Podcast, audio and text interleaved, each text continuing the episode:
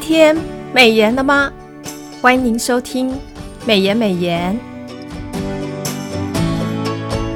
今天我们要分享的金句是诗篇八十九篇三十四节：“我必不背弃我的约，也不改变我口中所出的。”配合今天每日研经释义的进度，我们研修的经文进度为诗篇八十九篇。三十八到五十二节，今天的眼睛释义主题为哀歌中的盼望。释义的作者魏玉琴传道提到，诗篇八十九篇的最后段落开始面对上帝百姓被掳的现实，因着百姓犯罪的失败，使得约产生负面的效应。本段是哀叹大卫王朝失败的集体哀歌。但在本篇诗前半段的赞美与神谕中，后半段的哀歌仍然呈现出对上帝应许的盼望。一连串对上帝的质问中，也期待着上帝拯救的行动。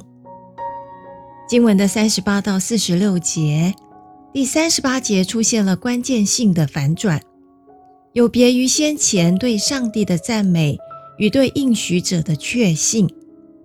第一个字“但”呈现了应许的另一面，因着上帝对受膏者的恼怒，使受膏者的王权倾覆，上帝撤去了对他的一切保护，任由路人与邻邦来侵略，使他在战争中被交在敌人手中。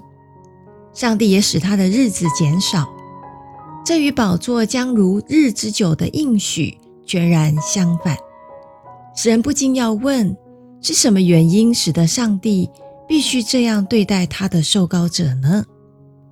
上帝的约是否会永远废弃？这样的悲剧到底要到几时呢？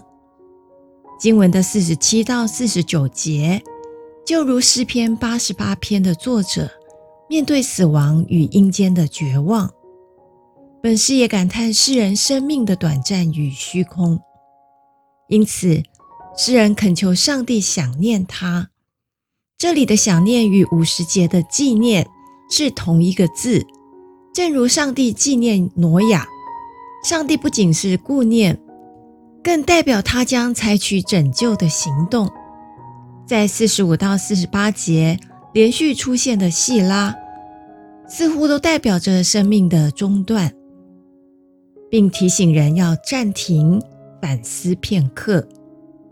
经文的五十到五十二节提到，在五十到五十一两节的“羞辱”一词不断出现，在此控诉仇敌对上帝仆人所倾倒的各样轻蔑与辱骂，并求上帝纪念仇敌对受膏者所做的。他期望上帝翻转他仆人悲惨的命运，也激动他为自己的名改变现状。弟兄姐妹们。让我们再思想一次今天的金句，诗篇八十九篇三十四节：“我必不背弃我的约，也不改变我口中所出的。”让我们把今天的领受放在祷告当中。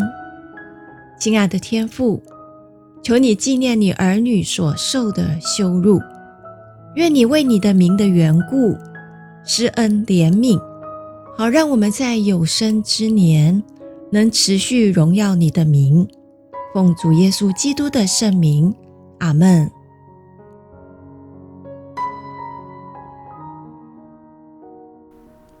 今天的美言美言分享到此，谢谢您的收听。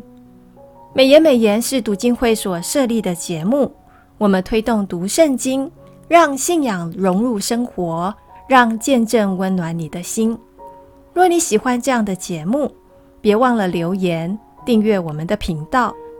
对于我们的事工，若是你有感动奉献的，也欢迎您到国际读经会的官网做进一步的了解。愿上帝的话语丰富充满我们的生活，使大家福杯满溢。